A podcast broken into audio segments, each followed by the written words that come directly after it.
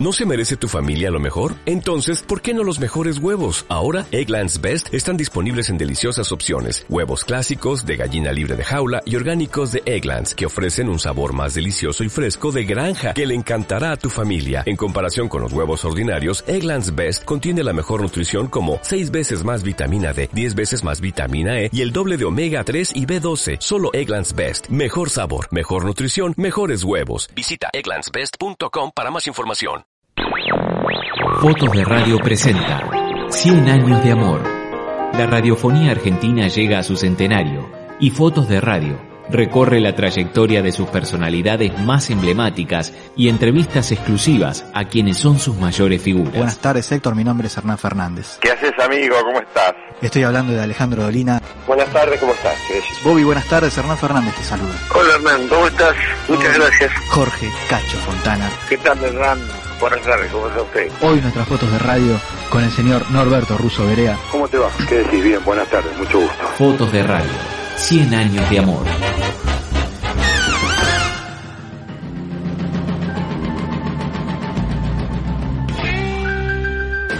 Norberto Berea, el ruso Berea, es una especie de rara avis de nuestra radiofonía. El fútbol fue su vida y el loco Gatti su espejo, hasta que las lesiones lo hicieron abandonar, dando paso a su otro gran amor, la música. El heavy rock and pop fue el motor del renacimiento en los 90, tanto de la rock and pop como radio, luego de aquel levantamiento intempestivo de la programación en 1989, como también de un género golpeado en el comienzo de aquella década, el rock en general y el heavy metal en particular. Pero no solo desde lo musical, ¿sí? tanto Berea como su compañero de ruta en aquel programa, Alejandro Nagui, tenían cosas para decir y esa Argentina que cambiaba hiperinflación por pesos y por caballos también necesitaba un catalizador. Y la Heavy desde la marginalidad de su horario, pero usándolo a su favor, cambia el modelo y propone una impronta a tono con los cambios que nuestra sociedad vilumbraba. Norberto Berea fue la voz que tuvo esa juventud criada al sol medio fantasmal de aquel primer menemismo. Fue la voz también del laburante que se estaba quedando sin fábrica. Y también, claro, del rockero radicalizado. A la distancia, 25 años después del final de la Heavy, Berea hoy es mucho más de lo que dio en aquel momento, pero siempre desde un camino paralelo, de pocas concesiones pero con un amor al medio que nunca negoció. Esto de fotos de radio, 100 años de amor, y hoy el invitado es Norberto Russo Berea.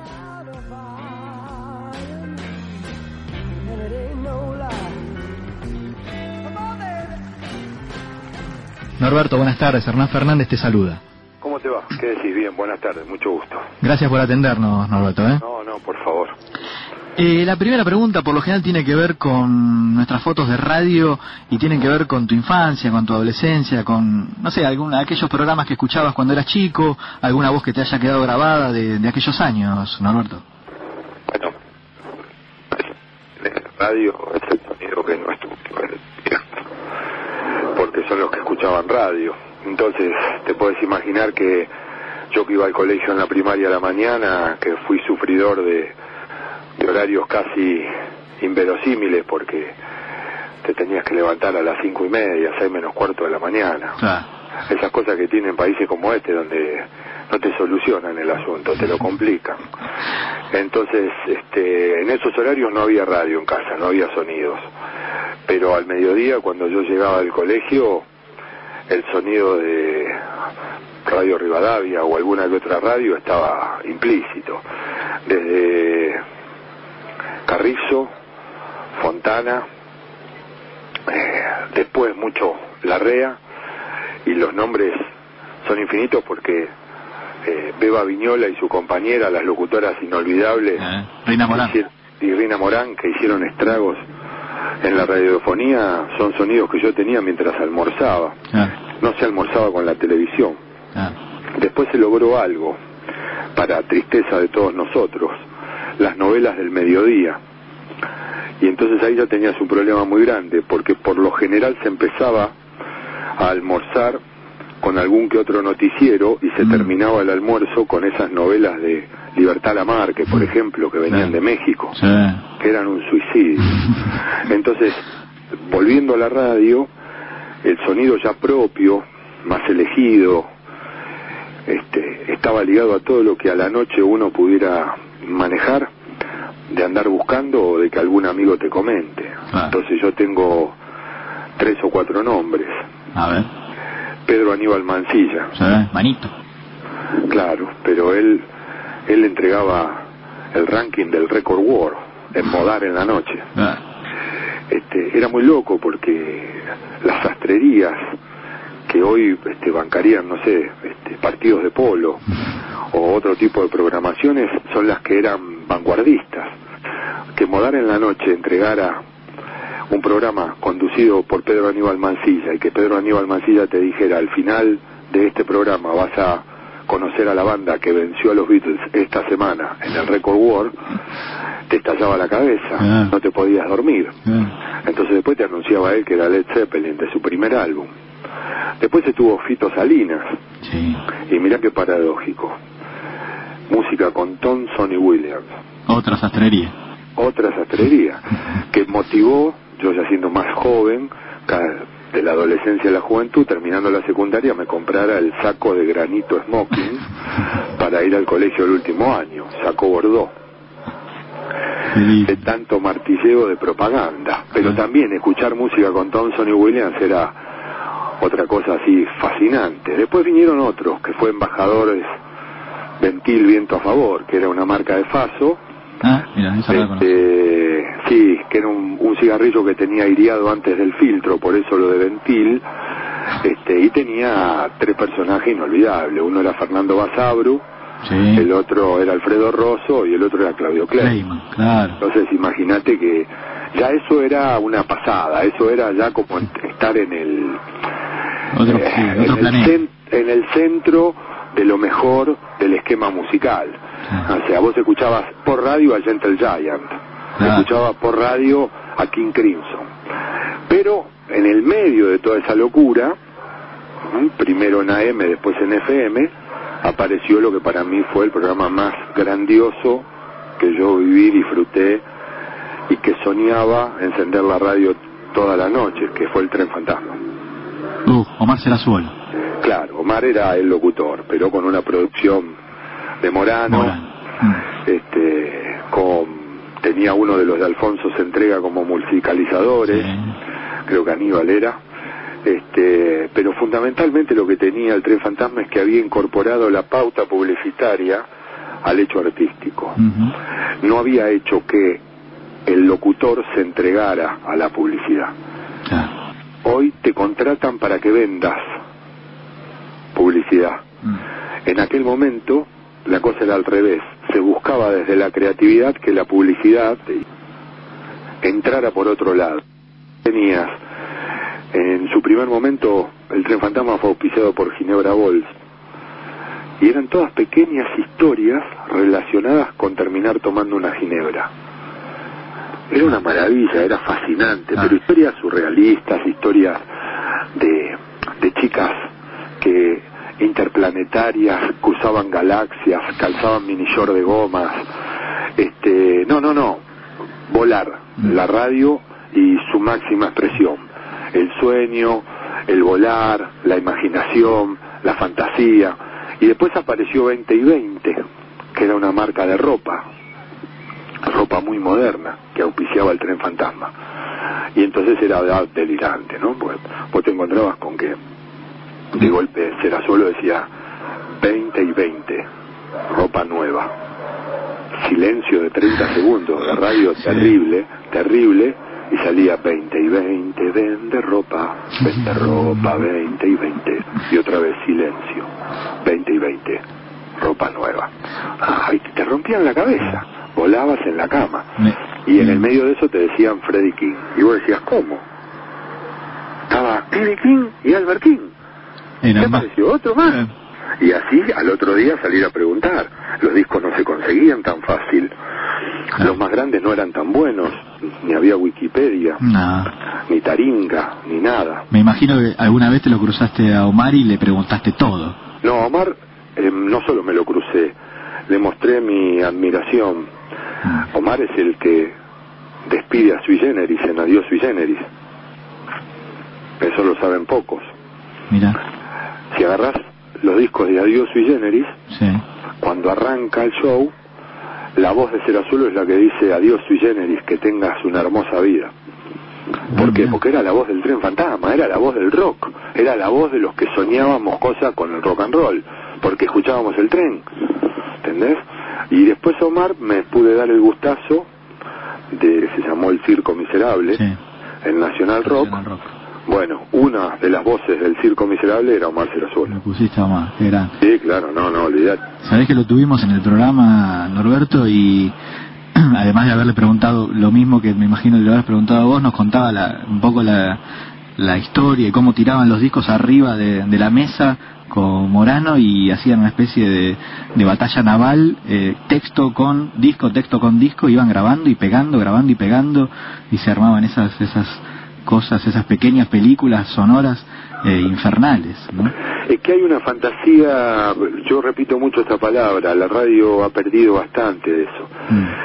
Eh, hay otro montón de cosas de las que muchos somos culpables, algunos en mayor, otros en menor medida, pero la radio fue, cuando digo la radio estoy hablando de quienes la manejan, de quienes la fueron comprando, de quienes no pelearon las cosas que hay que pelear. Por supuesto que la radio comercialmente tiene que funcionar, porque si no nadie cobraría un sueldo ni nadie mejoraría. El tema es en qué lugar, desde el funcionamiento, desde la guita que entre a la radio, vos entregás a lo comercial todo el plano, no solo de la editorial, sino también todo el plano de aquello que está relacionado con lo artístico. Entonces hoy, hoy parten al revés. Hoy te dicen, traemos a Russo Berea, eh, habla con comercial a ver si lo puede vender. Ah.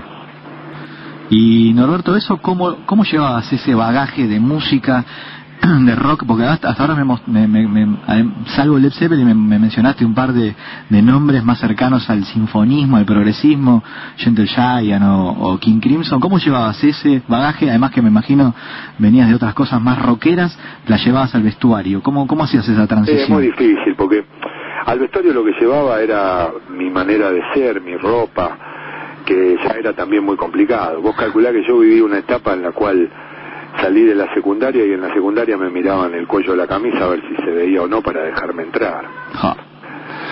Este, hablar de esto hoy es casi como, como hablar de la prehistoria.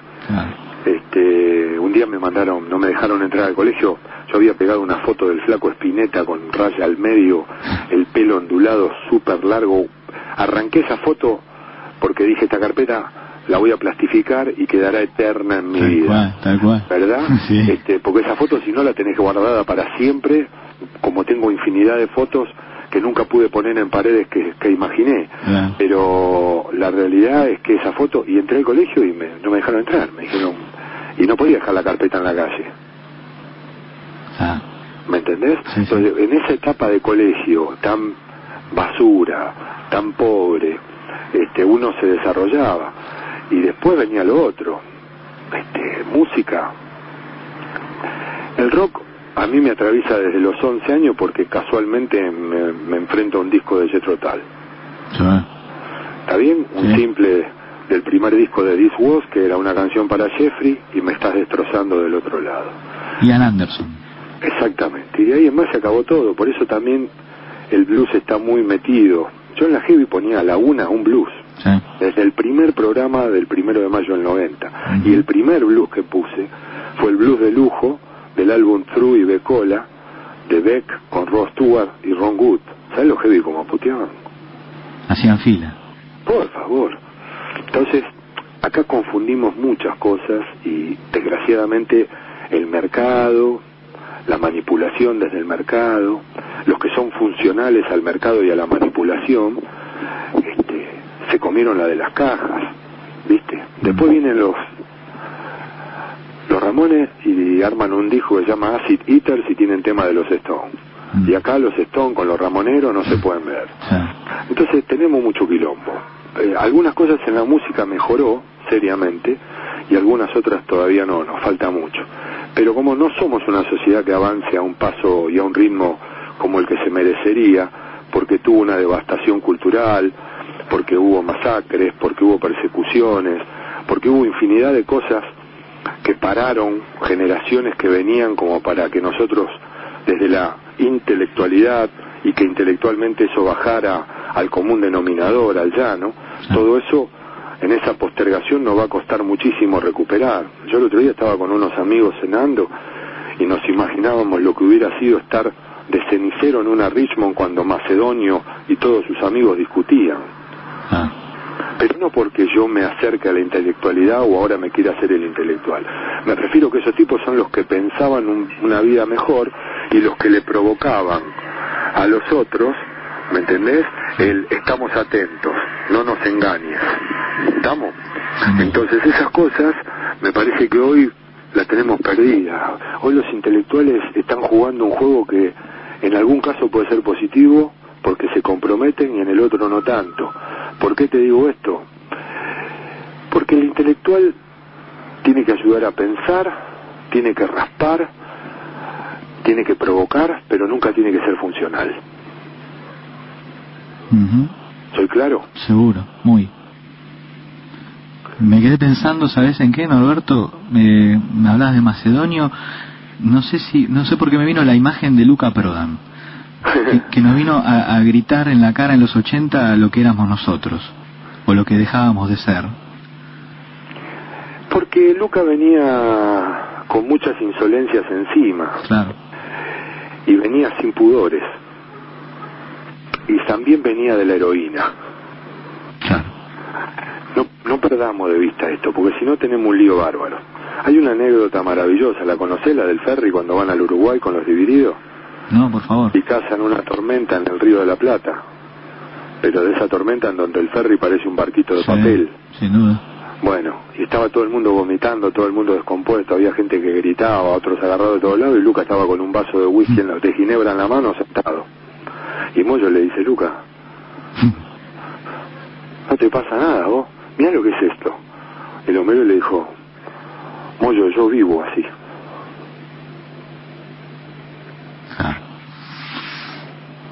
Entonces cuando pasa eso, y un tipo tiene la visión que él tuvo, el entendimiento que tuvo, para encontrar las seis, siete cosas clave fundamentales de un país como este, este te sacude. Nosotros somos muy careta. ¿Me entendés? Somos reventaditos hasta.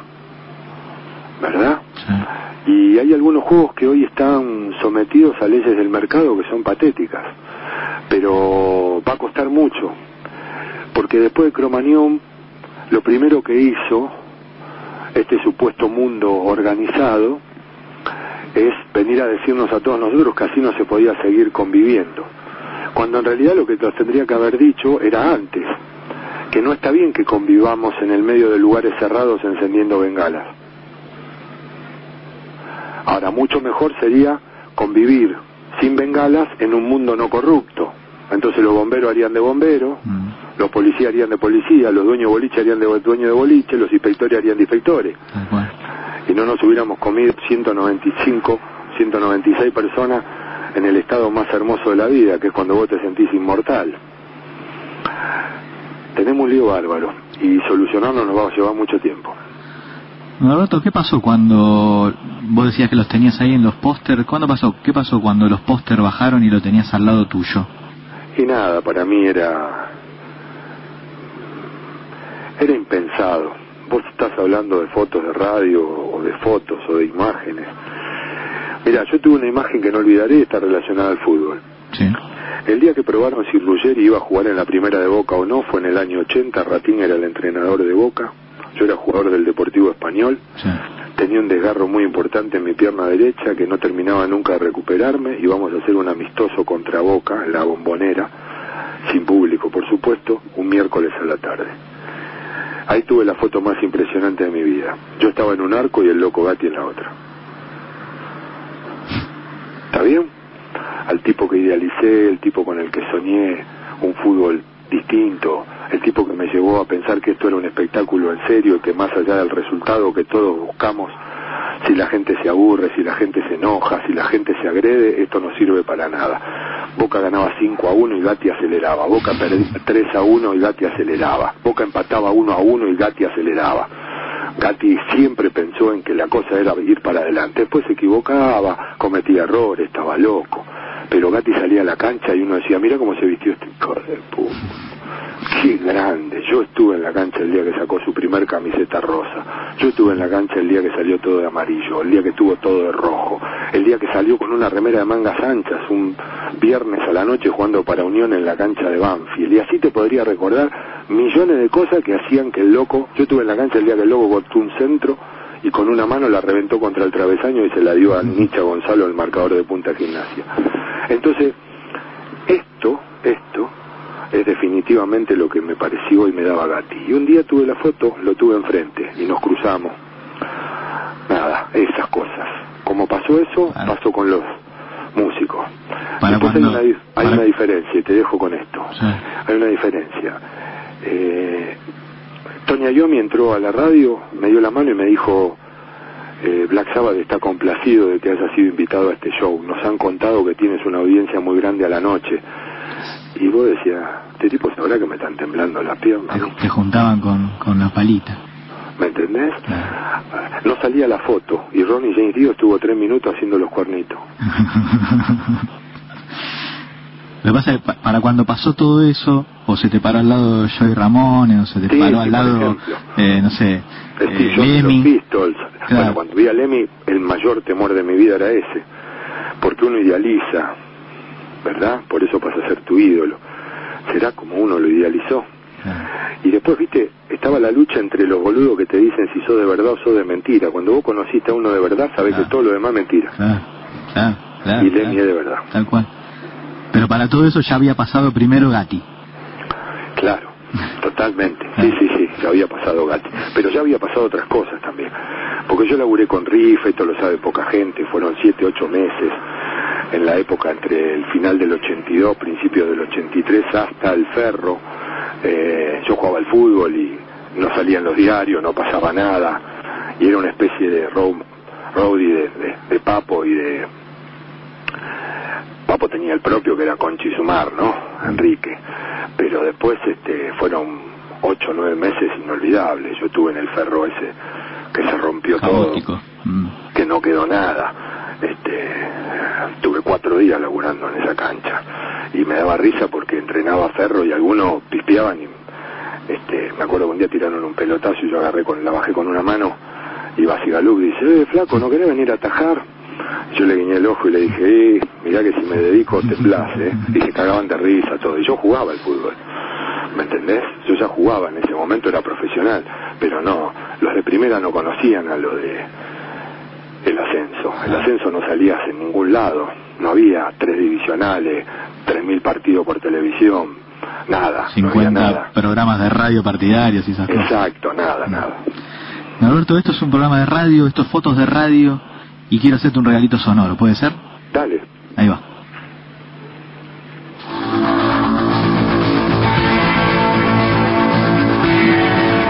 Desde ahora y hasta las 3 de la mañana, sin efectos, sin caretas, sin artificios, solamente Heavy Rock and Pop. Lo que no se escucha en ninguna otra radio.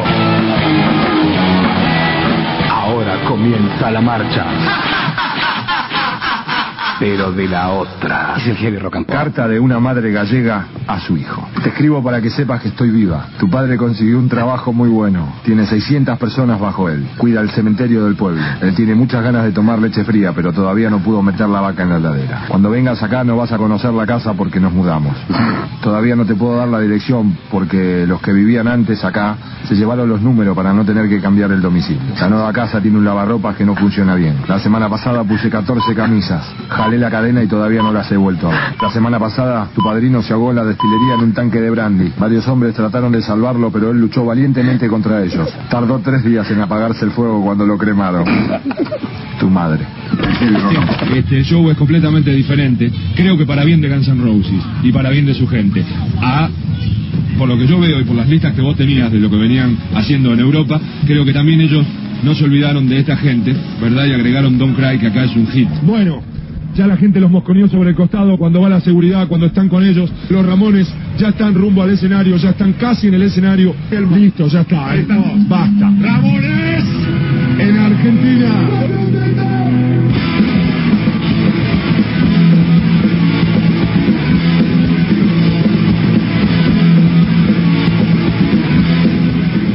Una pequeña parte de tu vida, Norberto.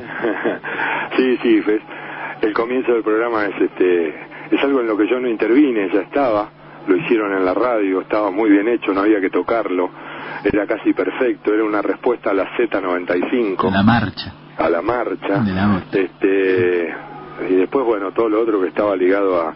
Es bastante loco, porque eso que pusiste de las bromas y todo, eh, salió en un compilado de rock and pop, creo, ¿no? Puede ser. Eh, sí, y mirá que hemos dicho cosas en las introducciones de la heavy rock and pop, ¿eh?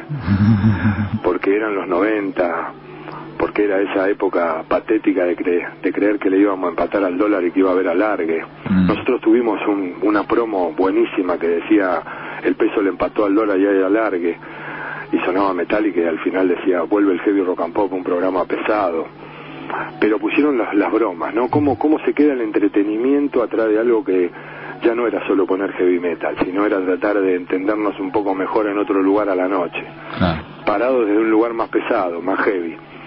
Y después sí, los móviles inolvidables. El, el show de Ramones Motorhead en Vélez es algo de lo que me puedo jactar, porque un día me llama Grimman y me dice, voy a hacer Ramón en Vélez. Le dije, no, déjate joder.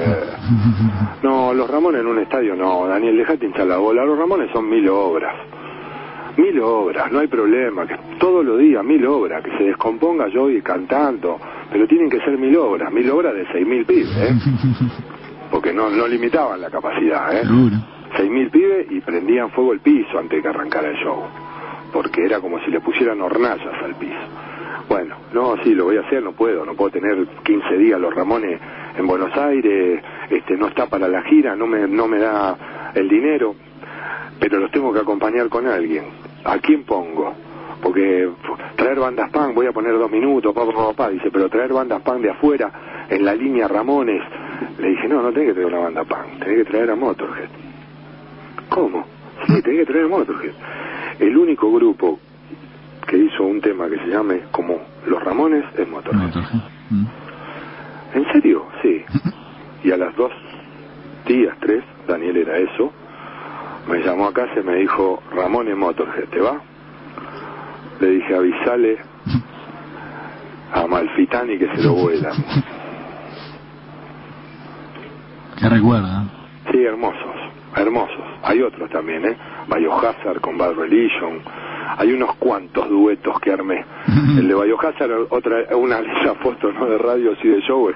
Tres días antes del show vienen por primera vez a la Argentina. Viene Evan, vienen todos. No, nosotros invitamos a la gente a subir al escenario, todo. Bueno, bárbaro, digo, tenés cuidado porque vas a tener que suspender el show. No, nosotros lo manejamos, andamos por todo el mundo. Mirá que esto no es como todo el mundo. La gente sube al escenario y hace del escenario la casa. Te van a abrazar como si fuera la tía. Olvídate, ¿eh? No, no, vos quedate tranquilo. Vení al show, yo voy a estar, voy a hacer móvil, listo, no te hagas ningún problema. Muy bien.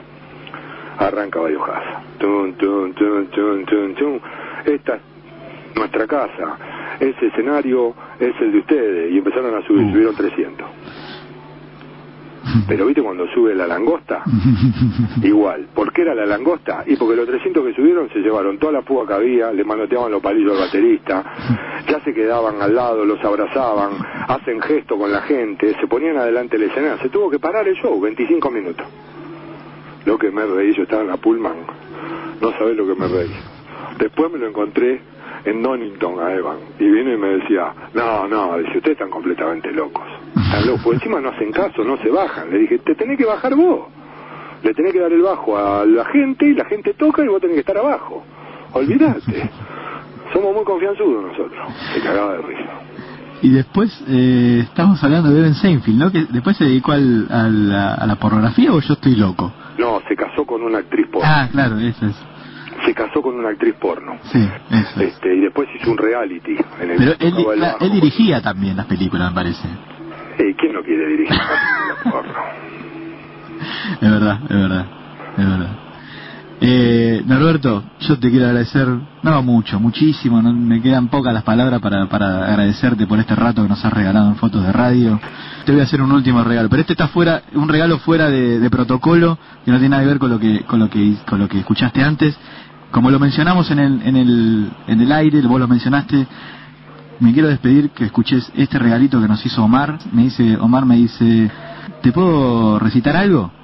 Es como Uy. que te diga Messi, te diga, "P- puedo patear con vos más o menos, ¿no? ¿Qué hizo Pimpollo? No, eh, las estatuas de María Elena Walsh. Ah, mirá, tremendo. ¿Querés escuchar? Dale. Ahí va. Las estatuas. María Elena Walsh. Cuando llueve, me dan no sé qué las estatuas.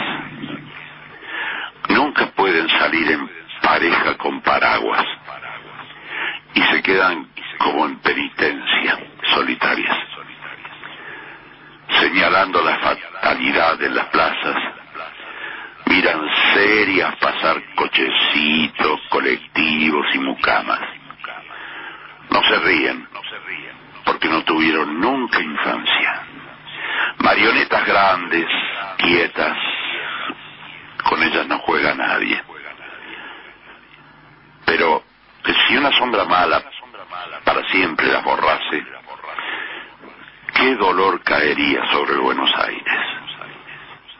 Cuando llueve y me voy a dormir, las estatuas velan pálidas hasta que llegue la mañana y del sueño de los pajaritos son guardianas. Su memoria procuran decir sin palabras y nos piden la poca limosna de mirarlas cuando quieren contarnos un cuento de la patria. Y ahí apagamos todo y nos fuimos. Alberto, Sí, totalmente, gracias. Es maravilloso, maravilloso. Alberto, Por María mil- Elena y por Sí. Omar. Exactamente. Hermoso, la vi, por eso lo guardamos y bueno, lo mencionaste y no, no podíamos menos que regalártelo a vos también. Y a la gente, porque lo sigue escuchando y lo agradece realmente infinitamente. Eh, Norberto, mil gracias por tu tiempo y por, por todo lo que nos has regalado en fotos de radio en esta charlita que tuvimos. ¿eh? Un abrazo. Un abrazo grande, muchas gracias. Chao, gracias. Linda, linda, linda charla. Linda, son esas charlas que a uno le llenan el alma, ¿no? Cuando, cuando las está haciendo, en el mismo momento que las está haciendo. El ruso Berea es de, de esos pocos imanes que tiene la radio hoy, ¿no? Al no estar en una radio capitalina, eh, cuando uno lo escucha en alguna entrevista o que está en algún programa, te terminás quedando, te, te quedás a escucharlo.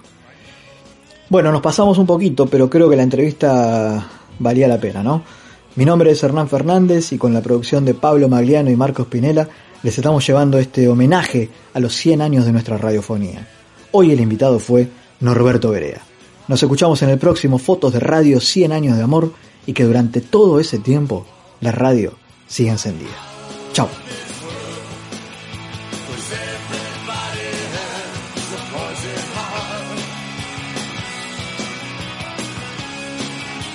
Fotos de Radio presenta 100 años de amor. La radiofonía argentina llega a su centenario y Fotos de Radio recorre la trayectoria de sus personalidades más emblemáticas y entrevistas exclusivas a quienes son sus mayores figuras, con la conducción de Hernán Fernández. Fotos de Radio, 100 años de amor, una vida con la oreja pegada al parlante. Producido por Fotos de Radio.